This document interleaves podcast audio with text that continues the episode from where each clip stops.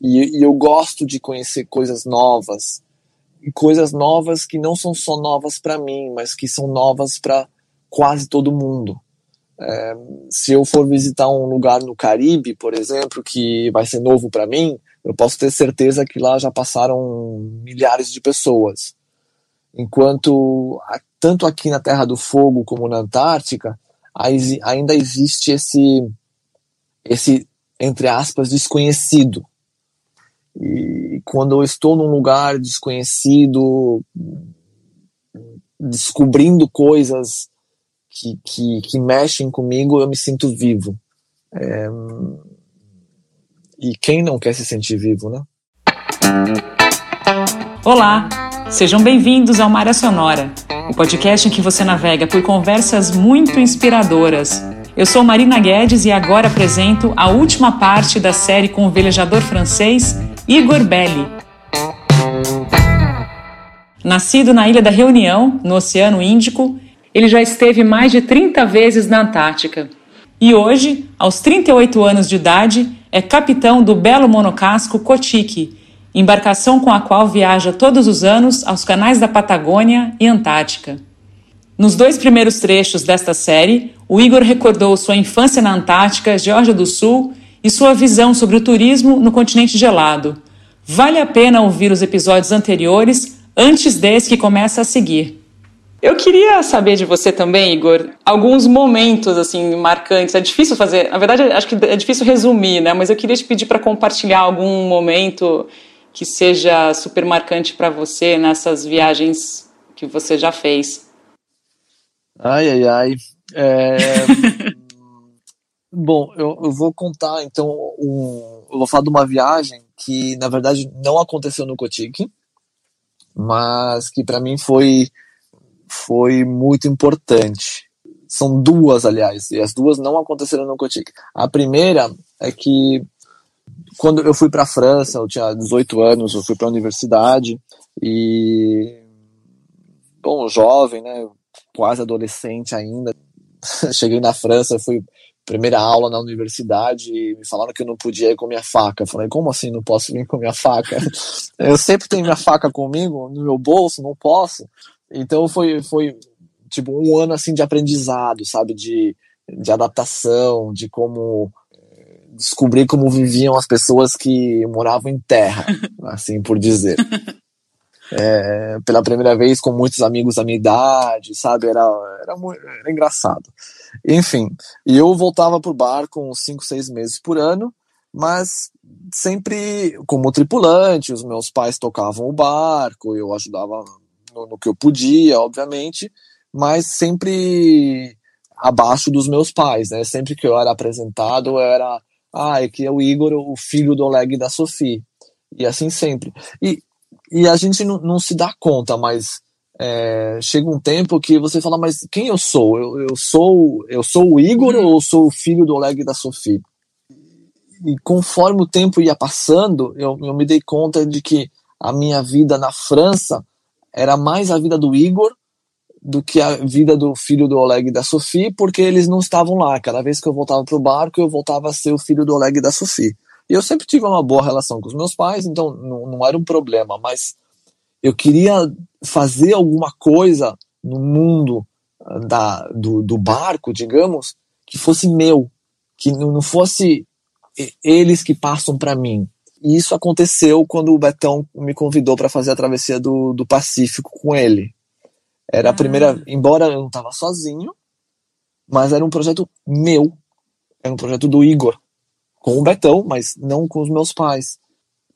E foi muito bom, porque ainda mais foi uma experiência legal, é, longa, dura, aprendi muito, aprendi muito sozinho, aprendi muito com o Betão, mas acabando aquilo, eu finalmente podia dizer eu, Igor, eu fiz alguma coisa. Nisso daqui, eu não, eu não, eu não sou só o filho do Oleg e da Sofia. Então, isso foi uma experiência muito, muito boa. A segunda foi numa viagem que eu fiz para a Geórgia do Sul com o Jerome, é, no Golden Fleece. Olha. Foi em 2008, toda a minha experiência de, de barco no sul era a bordo do Cotique. Então eu não tinha navegado em outros barcos por aqui e para mim a única maneira de fazer as coisas, tanto com as pessoas a bordo, como o, o approach que você tem do mau tempo ou do bom tempo ou dos lugares, era tudo através do, do Oleg e da Sophie. O que entre nós não era uma coisa, um, um mau exemplo, né? Eles eram muito bons no que eles faziam. Mas é, ah. eu não tinha outro, eu não tinha como medir isso. Falar, ah, é bom ou é ruim. E, bom, em 2008, o Jerome estava no Uruguai, com, em Carmelo, onde a gente morava, com o barco dele, é, fazendo alguma manutenção.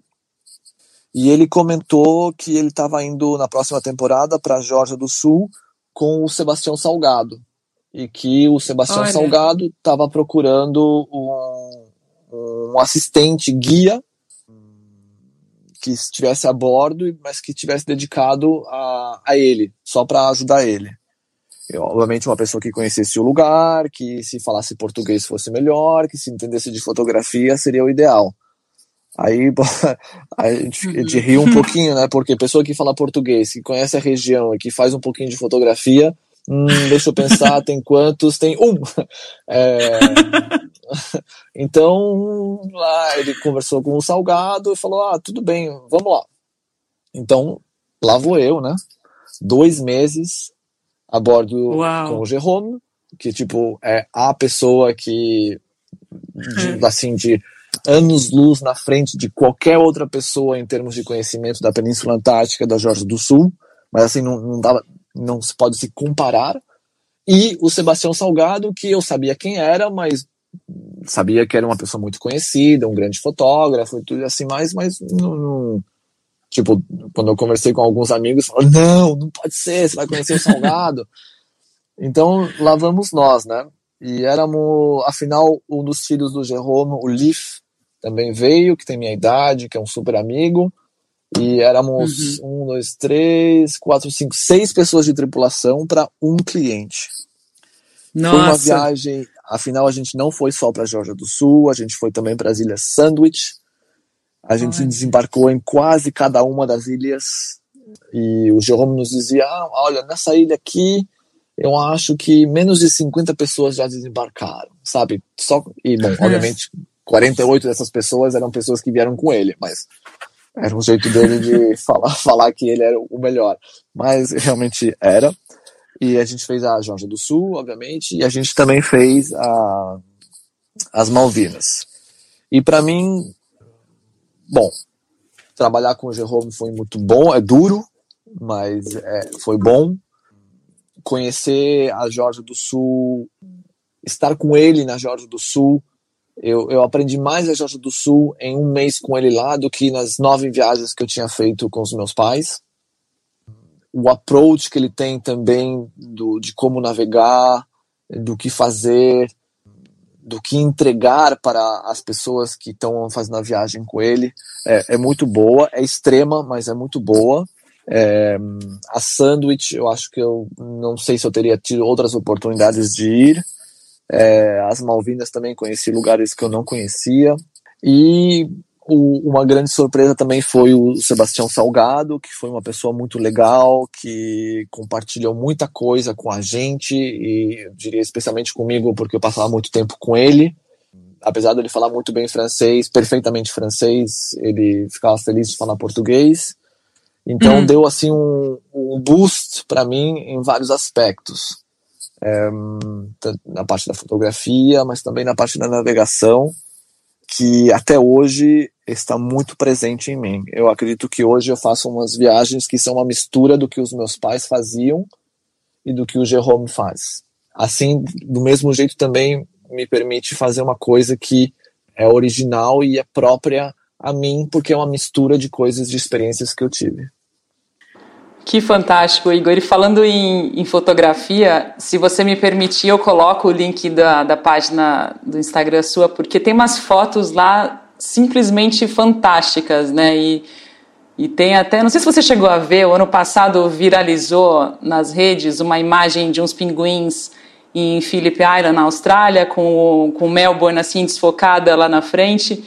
E eu acho que as suas fotos são incomparavelmente superiores àquela imagem. Suas fotos de pinguim são muito, muito sensacionais. Se você quiser, eu coloco o link da, da, da página do, do, do, do Cotique. Pode colocar. Eu agradeço o que você diz, mas eu, eu sempre digo que eu tenho, eu acho que eu tenho pouco crédito no fato de que as fotos sejam boas, porque sei lá, eu tenho muitas oportunidades de fazer fotos é, legais, porque, sei lá, eu, muitas vezes eu digo que na Geórgia do Sul, na Antártica, você fecha os olhos, aponta a câmera para algum lado, faz um clique e a foto é legal. Sabe? É tão. é, é muito bom. Eu admiro as pessoas, tipo o João, assim, que, que vivem disso e que passam proporcionalmente a pouco tempo na Antártica, mas que nesse pouco tempo conseguem produzir coisas é, de uma sensibilidade e de uma estética muito boa, muito boa, incrível. E eu passo, sei lá, 50 vezes e algumas fotos são bacanas, sabe? E o teu livro, quando é que sai? Quando é que você vai publicar alguma coisa daquelas imagens fantásticas? sabe que uh, eu penso nisso às vezes, mas uh, não sei. Tem, tem uns, está em discussão com o João ele que faria, mas eu não sei se tem material suficiente, às vezes eu fico com um pouquinho de vergonha também, às vezes eu também penso, será que eu quero participar, porque eu, quando você faz isso é para é, mostrar a beleza de um lugar, né? Quando você mostra a beleza de um lugar, as pessoas querem ir para esse lugar. Então eu não sei se eu quero participar desse jeito a, a que mais gente queira ir para Antártica, sabe? Mas, uhum. é, bom, é, são uhum. coisas que tem que se resolver internamente primeiro, eu acho. Sobre essa viagem que o Igor fez atravessando o Pacífico com o Beto Pandiani, que você ouviu agora na resposta dele, eu vou dar um spoiler aqui para você, querido ouvinte ou querida ouvinte. A gente vai fazer uma série exclusivamente com o Igor e com o Betão juntos. Então fiquem ligados, porque vai rolar um bate-papo muito legal sobre essas viagens que eles fizeram juntos e sobre a próxima expedição que eles estão preparando para o ano que vem. Logo mais, fiquem ligados então nas redes sociais do Maré Sonora, que eu vou avisar por lá e pelo site também. E vai rolar uma série muito, muito legal com os dois juntos aqui no Maré Sonora. Foi só um spoiler rapidinho aí para a gente continuar com o bate-papo aqui com o Igor. A gente está aqui chegando nos finalmente do, do, do bate-papo, Igor. Eu queria saber como é que foi. Não é a última pergunta, mas é quase a última. Eu vi que você estava ajudando né, numa campanha para chamar atenção para proteção da, da, do Yacht Club em Micalve, é isso assim que fala? Na, no extremo sul da América do Sul, aí isso. Queria saber como é que foi aquela, que deu aquela situação, como é que em que pé que tá aquela história. O Sim, é o yacht club mais austral que, que existe. preciso dar um pouquinho de contexto, é, explicar um, um, pouquinho como é que é. Aqui em Porto Williams existe um, um, um yacht club que é unicamente um barco, um antigo barco da Armada, ou seja, a Marinha chilena, que foi afundado a propósito no, no, no, fundo de uma baía e fizeram uma passarela entre esse barco e a terra. Isso aconteceu uns 30, 35 anos atrás. E o lugar é o lugar em si é maravilhoso, tem uma vista do, dos veleiros do Yacht Club tem uma vista linda sobre os dentes de Navarino, que são essas montanhas, ou seja, emblemáticas da daqui. É, é super protegido, é tipo, provavelmente um dos melhores lugares para ficar aqui na Terra do Fogo. É muito mais protegido que o Ushuaia, por exemplo. Conforme os anos foram passando, esse lugar foi ficando bastante popular e fico, passam aqui no ano normal centenas de veleiros diferentes. Alguns ficam dias, outros ficam meses, outros ficam anos, indo e vindo, né? E com esse esse yacht clube pertence à, à Marinha chilena e conforme os anos foram pra, passando, não necessariamente foram feitos, ou, não, não, não necessariamente foi feita a manutenção devida desse lugar. E dependendo de quem tá, quem é o chefe da base militar aqui de Porto Williams, é, alguns dão mais importância, outros dão menos importância. E nos últimos anos, digamos, se deu pouca importância a isso, por diversas razões, por razões políticas, digamos, mas também por razão de que não houve nenhum veleiro que reclamou, falando: olha, as coisas estão estão meio caídas, os banheiros não funcionam e coisas assim. Então é aquele efeito uhum. bola de neve, né? As coisas vão indo, elas vão se deteriorando e cada dia mais. E como esses dois últimos anos é, tem quase 10 veleiros habitados morando permanentemente aqui uh, perto do, do clube, inclusive eu, e pouca coisa para fazer para essas pessoas, surgiu a, a ideia de, da iniciativa de fazer alguma coisa. Nós mesmos limpando e consertando e tentando fazer uma manutenção, mas também tentando mostrar para as autoridades locais de que o Micalve não é só um cais para os veleiros. Ele é um yacht club, o yacht club mais austral do mundo, e que, apesar de terem poucos barcos aqui, apesar de ninguém localmente no Chile saber o que, que é o yacht club Micalve, para a comunidade da vela internacional, o Micalve é super conhecido porque o Cabo Horn, que está aqui do lado, na, na, esquina aqui, é tipo o Everest de todos os, os, navegadores do mundo. Todo mundo gostaria algum dia de ir lá. Então, o Micalve muitas vezes representa, faz parte de tudo isso. Se você entrar na cabine do, desse barco afundado, que antes era um bar e coisa assim, tem bandeiras de veleiros do mundo inteiro. É, o Micalve é a porta de saída para o Cabo Horn, é a porta de saída para a Antártica. Então, tem uma importância. É, não é fundamental. Se não tiver mais o Micalve, tudo bem, as pessoas vão ancorar do lado. Mas seria realmente uma pena que o que é o Micalve hoje desapare é, desaparecesse. Então a gente fez essa petição de alguma maneira para mostrar para as autoridades locais que o Micalve tem amigos no mundo inteiro sem, sem que nenhum de nós seja um especialista em marketing ou o que for, a gente conseguiu reunir 1.250 assinaturas e justamente duas semanas atrás a gente eh, levou essas assinaturas para o chefe da marinha local e o contato foi muito bom ele que nunca tinha visitado o Micalve na vida dele, ele mora a 100 metros do Micalve, veio, conheceu todos os veleiros.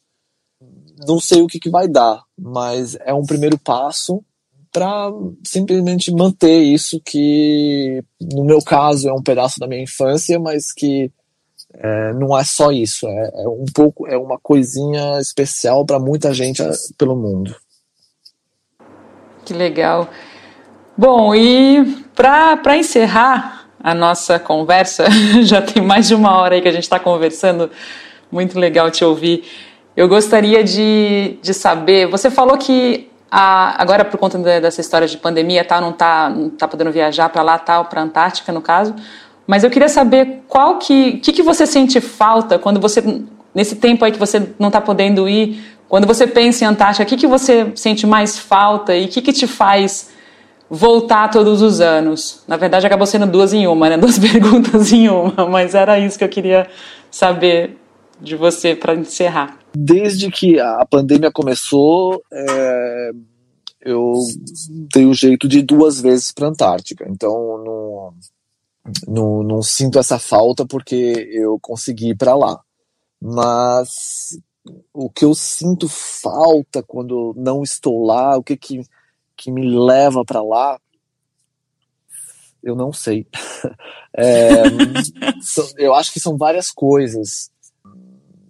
A beleza do lugar, com certeza, e, e o fato de que é, é, um lugar que eu gosto muito e ainda tem muita coisa para explorar, pelo menos para mim. E, e eu gosto de conhecer coisas novas, coisas novas que não são só novas para mim, mas que são novas para quase todo mundo. Se eu for visitar um lugar no Caribe, por exemplo, que vai ser novo para mim, eu posso ter certeza que lá já passaram milhares de pessoas. Enquanto tanto aqui na Terra do Fogo como na Antártica, ainda existe esse esse entre aspas desconhecido. E quando eu estou num lugar desconhecido, descobrindo coisas que, que, que mexem comigo, eu me sinto vivo. É, e quem não quer se sentir vivo, né? Com certeza. Igor, foi muito legal te ouvir. Só te confesso que me deu mais vontade ainda de descer aí para a região, quando essas fronteiras, enfim, estiverem abertas. Seria sensacional conhecê-lo pessoalmente. Muito obrigada pelo seu tempo. Foi muito joia recebê-lo aqui no podcast. Não, obrigado a você, Marina, por ter convidado e passei um muito bom momento. Então, quando você quiser. Bom, e assim a gente encerra a série com o velejador Igor Belli. Muito obrigada a você por prestigiar o Maré Sonora. Agradeço também aos apoiadores que são fundamentais para que esse projeto siga inspirando muitas e muitas pessoas. O Maré Sonora é um oferecimento do Café do Luiz, o café que celebra a amizade e os bons momentos. Encomende o seu de qualquer lugar do Brasil através do perfil no Instagram, arroba Café do Luiz. Os ouvintes de Floripa também podem pedir deliciosos bolos caseiros. Confira tudo por lá. Só não se esqueça que o Café do Luiz se escreve com Z. E se você gostou desse episódio e quer nos ajudar, é muito fácil. Basta doar a quantia que puder por meio de transferência bancária para nossa chave Pix, que é a seguinte: podcastmariasonora@gmail.com. O seu apoio vai ser muito importante para nos ajudar a cobrir os gastos necessários à produção do podcast. E eu volto na próxima segunda-feira com uma nova série por aqui. Até lá, tenha uma ótima semana e bons ventos!